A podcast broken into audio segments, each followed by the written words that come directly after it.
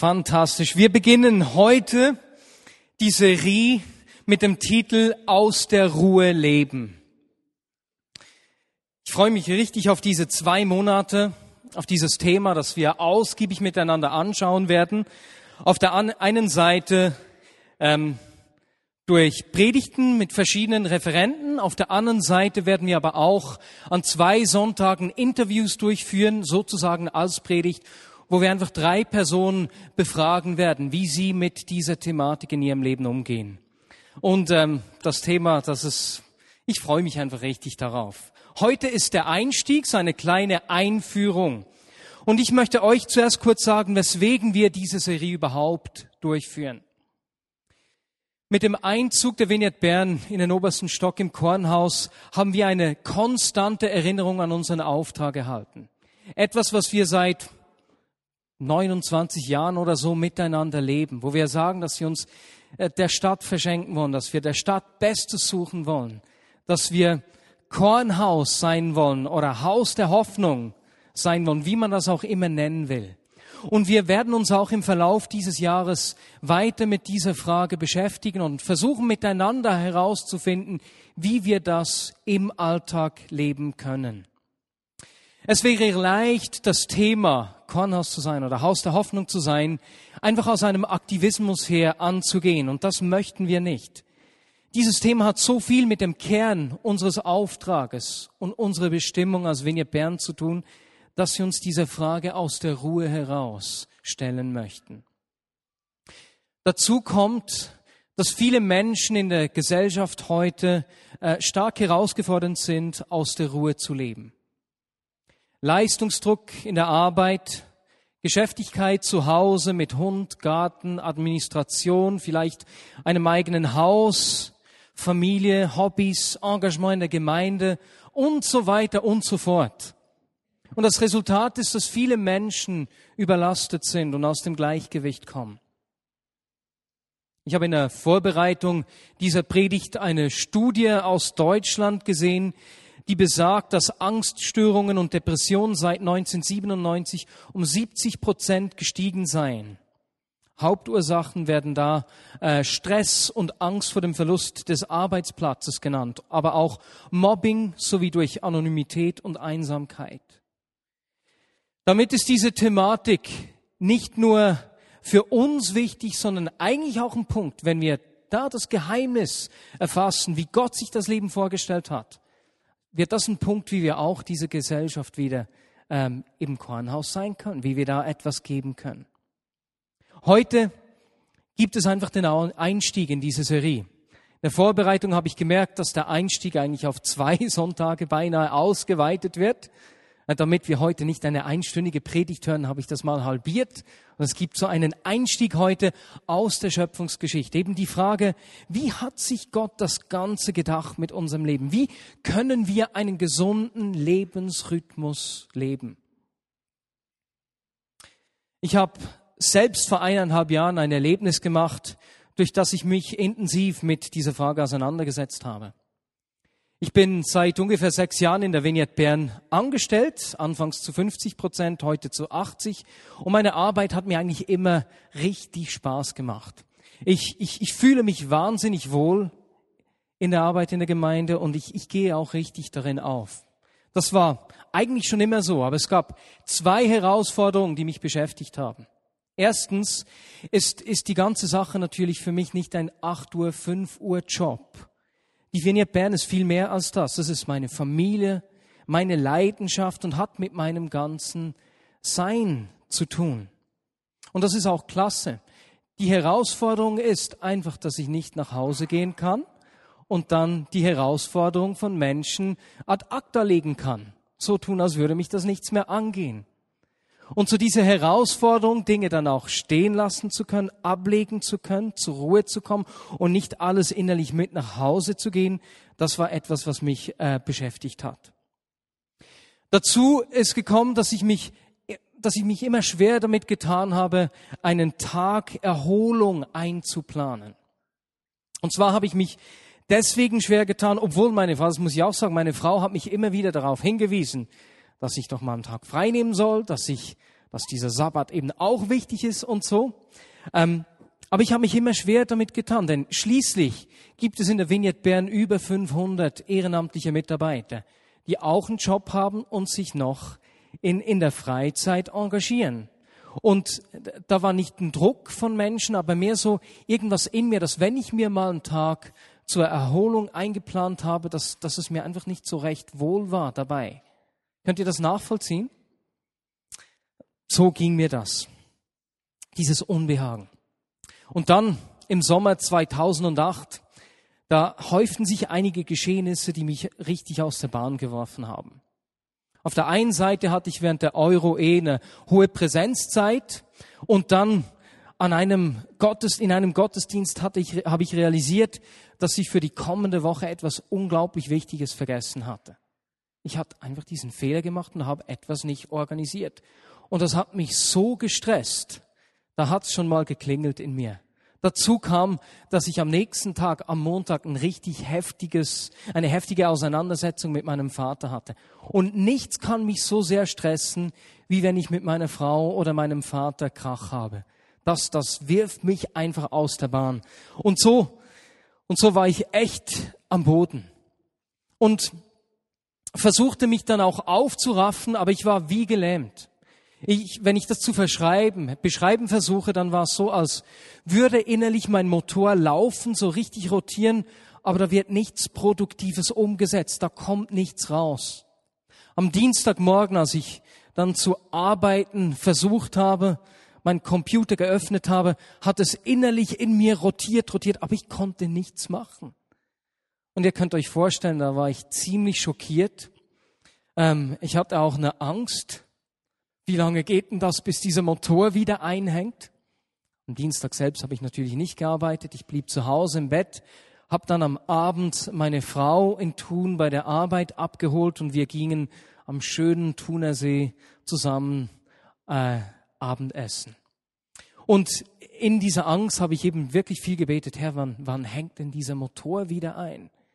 Und wir saßen da beim Abendessen und Bevor das Essen serviert wurde, nachdem wir die Bestellung aufgegeben haben, habe ich plötzlich innerlich diese Stimme gehört, als würde Gott zu mir sprechen, Marius, jetzt hängt dein Motor wieder ein, aber du musst dein Leben ändern.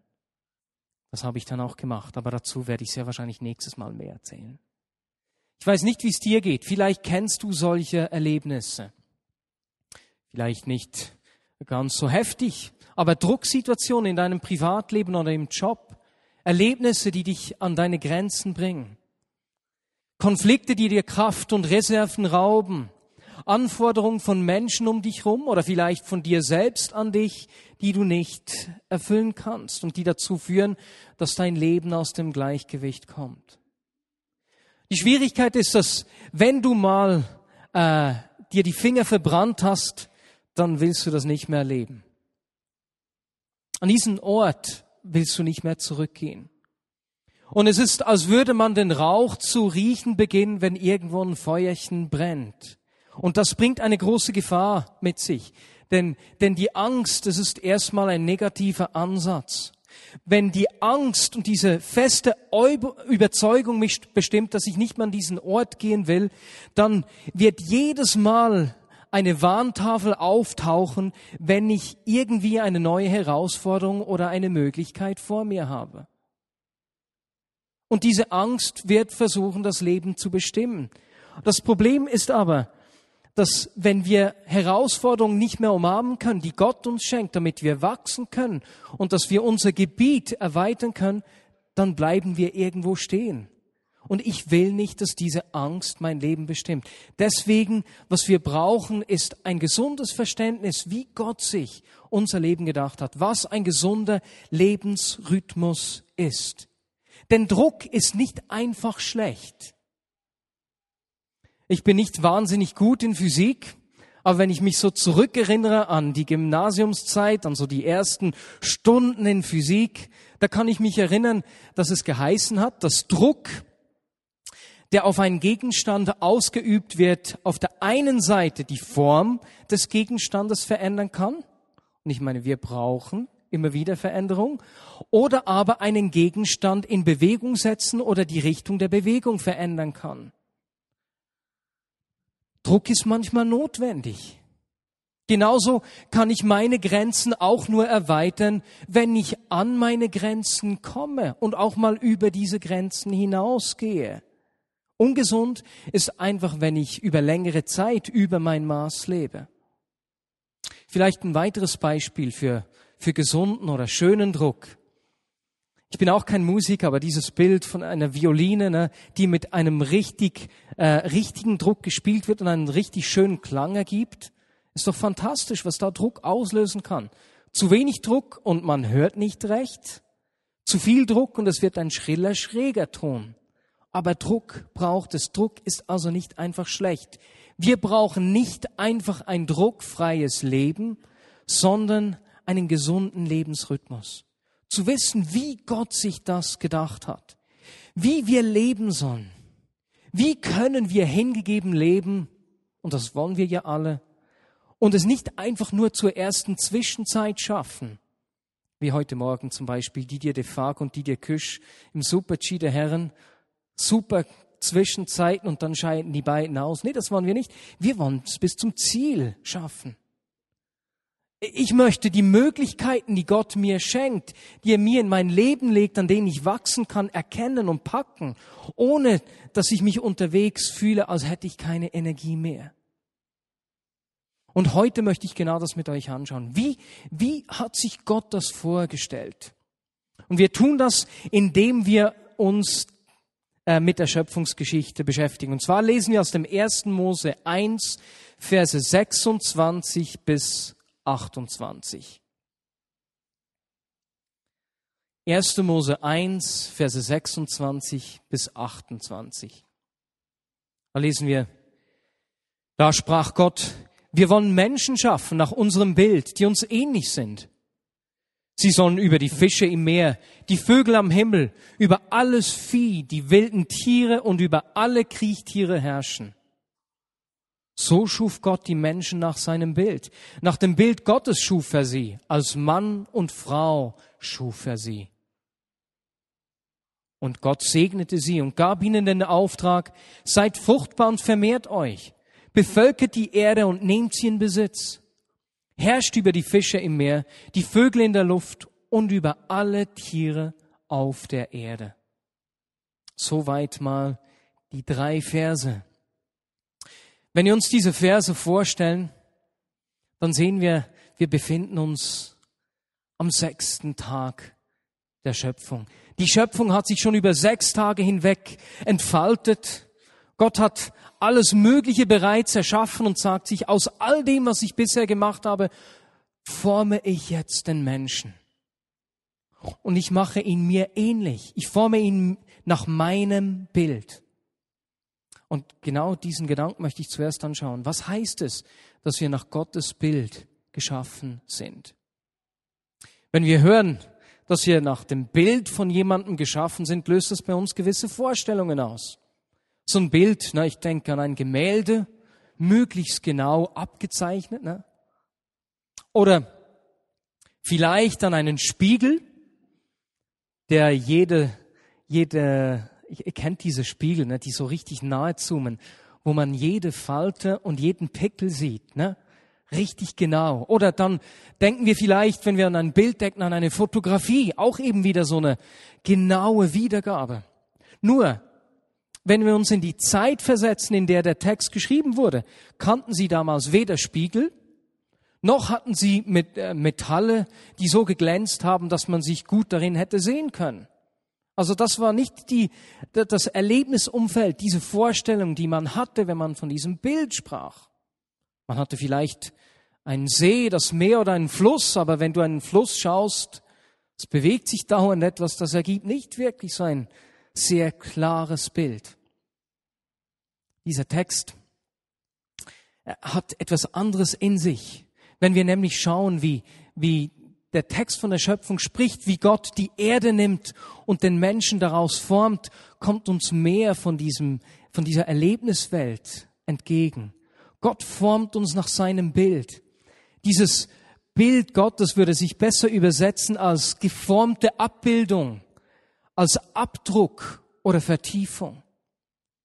Wie Gott ebenso Lehm nimmt oder Erde nimmt und beginnt, den Menschen daraus zu formen.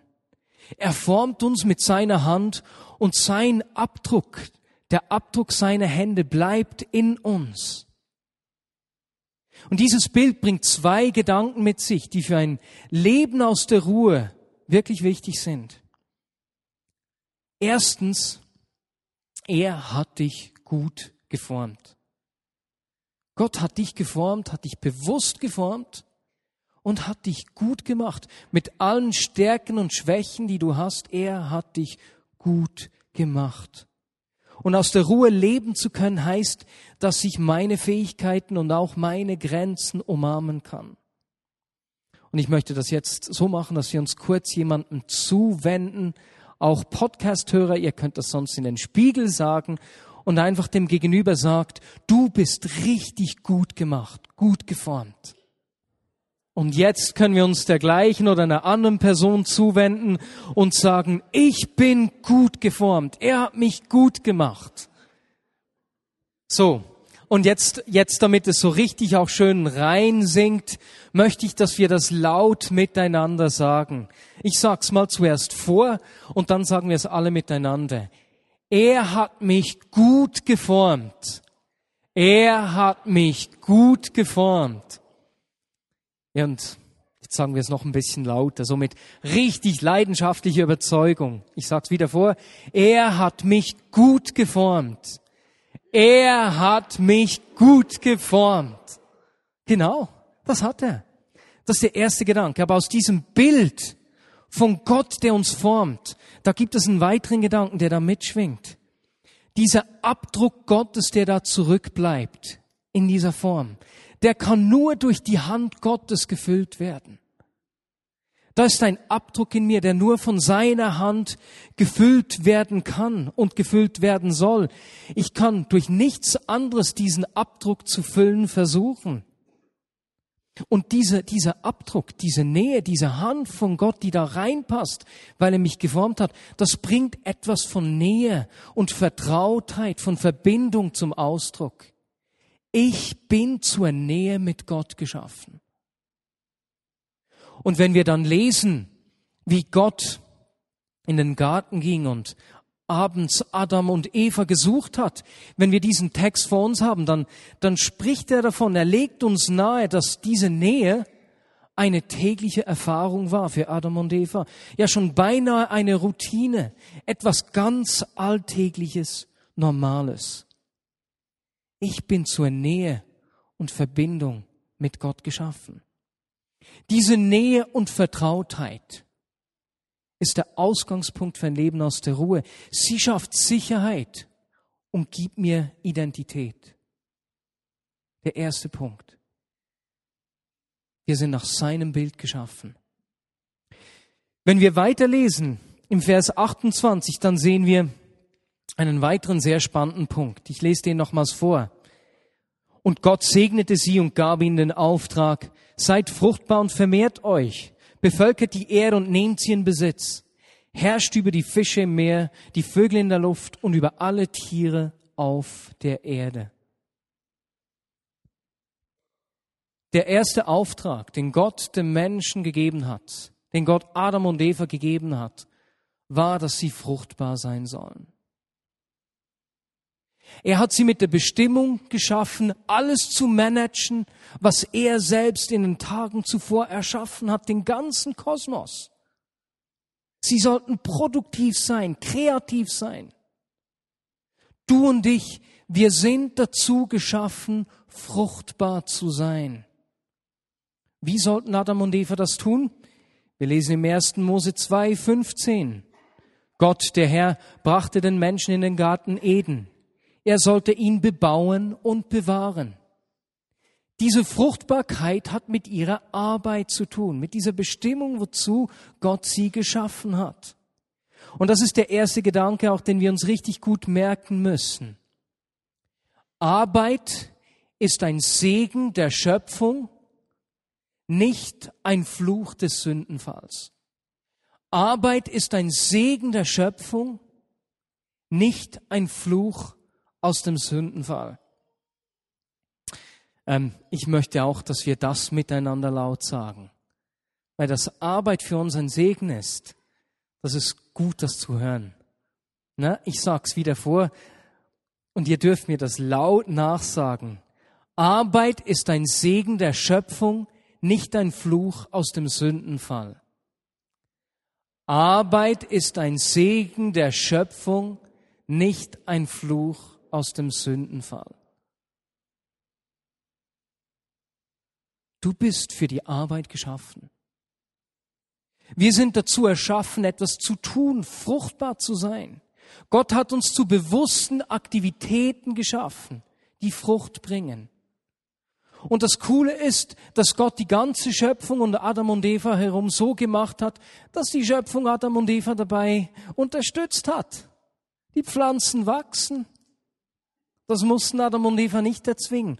Und so unterstützt uns auch Gott dabei. Und dieser Gedanke hat Konsequenzen. Und zwar folgende drei Konsequenzen. Erstens, wir sehen, dass Arbeitslosigkeit uns Menschen bedroht. Viele Menschen, die den Job verlieren, werden deprimiert, verlieren Orientierung, ähm, es belastet ihre Beziehungen und so weiter und so fort. Eine deutsche Studie zeigt, dass sich Arbeitslosigkeit auf die Gesundheit von Erwerbslosen auswirkt. Jeder fünfte bis sechste Arbeitslose klagt über gesundheitliche Beeinträchtigung. Wenn der Fokus der Produktivität verloren geht, scheint es, als wäre man für einen Moment kein ganzer Mensch mehr. Jetzt, du musst nicht angestellt sein, um eine produktive Aufgabe zu haben. Die Frage der Fruchtbarkeit ist losgelöst von Anstellung und Bezahlung. Aber wenn der Fokus der Produktivität in einem Leben verloren geht, dann gehen wir an unserer gottgegebenen Bestimmung vorbei. Deswegen ist es so herausfordernd. Ein zweiter, eine zweite Herausforderung. Es gibt, die logische Folge daraus ist folgende. Es gibt keine Pensionierung. Es gibt keinen Ruhestand. Biblisch gesehen, Ruhestand auf die faule Haut legen, nichts machen, das ist undenkbar. Klar, im Alter wird sich deine Rolle verändern. Aber wenn du dich zurückziehst, fällst du von der gottgegebenen Bestimmung weg. Es ist erstaunlich, wie viele Menschen in den ersten beiden Jahren nach der Pensionierung krank werden, wenn sie nichts mehr zu tun haben. Wir sind dazu geschaffen, Frucht zu bringen. Und das dritte, die dritte Konsequenz, Leute. Im Himmel gibt es Arbeit. Wir werden im Himmel arbeiten. Wir werden nicht einfach auf einer Wolke sitzen, endlos an der Harfe zupfen an einem ewigen Gottesdienst teilnehmen oder so. Nein, wenn es Arbeit vor dem Sündenfall gegeben hat, wird es auch im Himmel Arbeit geben. Dieses Leben ist ein Vorgeschmack auf das, was kommen wird. Ist doch ein cooler Gedanke, ne? Wir werden im Himmel arbeiten.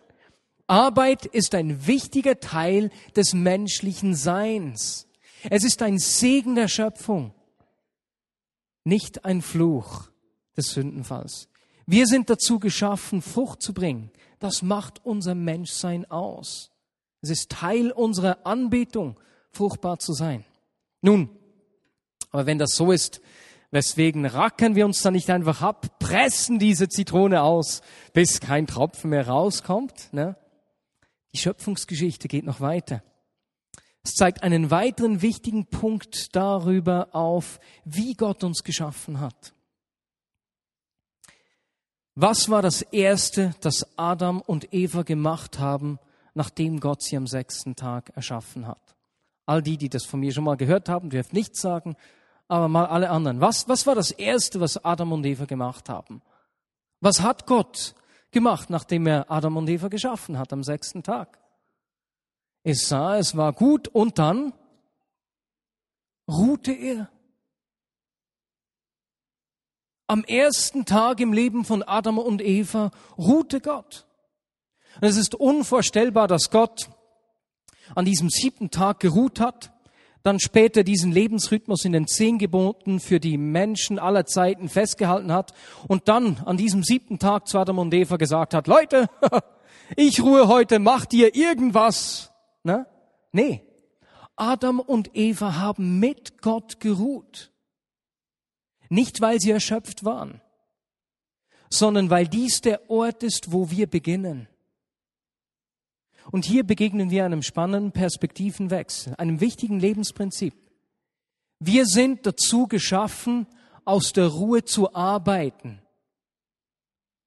Nicht zu arbeiten, bis wir einfach ruhen müssen und uns gar nicht mehr holen können. Wir sind dazu geschaffen, aus der Ruhe zu arbeiten. Stell dir vor, so eine Pendeluhr, die hin und her schwingt. Ruhe, Arbeit, Ruhe, Arbeit. Und dieses Pendel lässt einen Halbkreis entstehen. Und das ist der Lebensrhythmus, den Gott uns zugedacht hat. Wir können diesen vor dem Sündenfall bei Adam und Eva entdecken. Wir finden ihn auch im täglichen Leben von Jesus wieder. Er hat seinen Dienst wie begonnen? 40 Tage in der Wüste. Wir sehen, uns, wir sehen auch danach, dass er sich regelmäßig zurückgezogen hat, entweder um alleine mit Gott zu sein oder mit den Jüngern zusammen zu sein. Und wir gehen es doch so oft umgekehrt an. Wir wissen, dass wir fruchtbar sein sollen, ziehen aber unsere Identität aus den Aktivitäten. Und anstatt, wie es im Englischen so schön heißt, Human Beings zu sein, menschliche Wesen, werden wir zu Human Doings. Lässt sich leider nicht übersetzen. Menschlichen Tätern, das geht eben nicht so schön. Die Identität beziehen wir daraus, dass er uns geformt hat, uns eine Aufgabe zugedacht hat und uns zur Nähe mit ihm geschaffen hat. Nicht aus unseren Aktivitäten. Als mein Motor vor knapp zwei Jahren wieder eingehängt hat an diesem Abend im Restaurant, war so dieser Lebensrhythmus das erste, worüber Gott zu mir zu sprechen begonnen hat. Ich habe mir einige Tage dann Zeit genommen, eben auch im Ringen mit ihm herauszufinden, was sich denn ändern muss. Ein Punkt war eben diese, diese, waren diese Erholungszeiten. Ich musste mir regelmäßige Erholungszeiten einplanen. Im Rhythmus. Meinen Tagesablauf anschauen, meinen Wochenablauf anschauen, einmal in der Woche einen Tag zur Erholung einplanen, meinen Jahresrhythmus anzuschauen. Und beispielsweise, wenn ich den Wochenrhythmus anschaue, eben da ich, ich wusste, ich muss einen Tag zur Erholung einplanen. Jetzt, ich bin ein extrovertierter Mensch. Ich erhole mich nicht, wenn ich alleine auf meinem Bett liege und nichts mache oder ein Buch lese oder so. Das stresst mich. Dann bin ich alles andere als erholt. Dann bin ich am Abend nur frustriert, deprimiert und ausgelaugt. Wenn ich mich erholen will, brauche ich Menschen um mich herum. Na? Deswegen, ich habe begonnen beispielsweise Menschen zu besuchen im Spital oder ich wurde eingeladen von jemandem zum Essen und dann haben mir die Menschen ihre Stories erzählt, was sie mit Gott erlebt haben. Manchmal gehe ich mit Freunden in die Sauna, wir pflegen unsere Beziehung. Oh, Wellness, Sauna. Das ist das, oder ein gutes Essen. Da erhole ich mich am besten. Und merke, ich musste herausfinden, wie ich mich am besten erhole. Und ich muss dann auch immer schauen, ich kann da nicht immer mit tausend Leuten abmachen. Ich muss schauen, was hilft mir, mich zu erholen und das muss ich dann so auch entscheiden. Aber ich habe meinen, ich habe meinen Lebensrhythmus da verändert. Zweiter Punkt in diesem Rhythmus war dieser jährliche Rhythmus.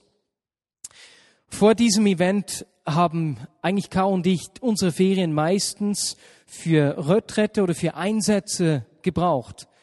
Caroline, meine Frau, arbeitet in Thun in einer Stiftung, hat vier Wochen Ferien im Jahr und die sind dann einfach für diese Einsätze und ähm, Retretten draufgegangen. Und auch da habe ich mit Gott so eine Vereinbarung getroffen, dass ich drei Wochen Ferien im Jahr mache. Der Rhythmus nicht nur am Tag selbst, in der Woche, sondern im Jahr, im ganzen Jahr. Und ich kann sagen, dass ich seit beinahe zwei Jahren eigentlich bis auf einige wenigen, sagen wir drei, vier Ausnahmen, mich auch an diesen Rhythmus gehalten habe. Und ich habe gemerkt, dass ich nicht nur ausgeruhter bin, es geht nicht nur mir besser, ich habe gemerkt, ich bin ausgeglichener. Es ist für die Menschen um mich herum viel angenehmer, mit mir zusammen zu sein. Ich habe gemerkt, ich bin produktiver, ich bin fruchtbarer, wenn ich aus der Ruhe arbeite, statt zu arbeiten, bis ich einfach ruhen muss. Diesen Lebensrhythmus werden wir am 28. März noch etwas genauer anschauen. Ich glaube, für heute reicht es erstmal. Ich möchte, dass wir einfach einen Moment ruhig sind und uns die Gedanken nochmals durch den Kopf gehen lassen. Ich fasse nochmals kurz zusammen. Der erste Punkt. Wir sind nach Gottes Bild geformt. Das heißt, A, er hat dich gut geschaffen. Und B, er hat dich geformt und hat seinen Handabdruck zurückgelassen, in dir gelassen. Nur seine Hand kann das füllen. Du bist zur Nähe mit ihm geschaffen. Der zweite Punkt. Wir sind dazu geschaffen, fruchtbar zu sein. Arbeit ist ein Segen der Schöpfung, nicht ein Fluch des Sündenfalls. Und drittens, was war das Erste, was Adam und Eva gemacht haben? Sie haben geruht. Wir sind dazu geschaffen, aus der Ruhe zu arbeiten, nicht zu arbeiten, bis wir einfach zur Ruhe gezwungen werden. Lasst uns einen Moment ruhig sein.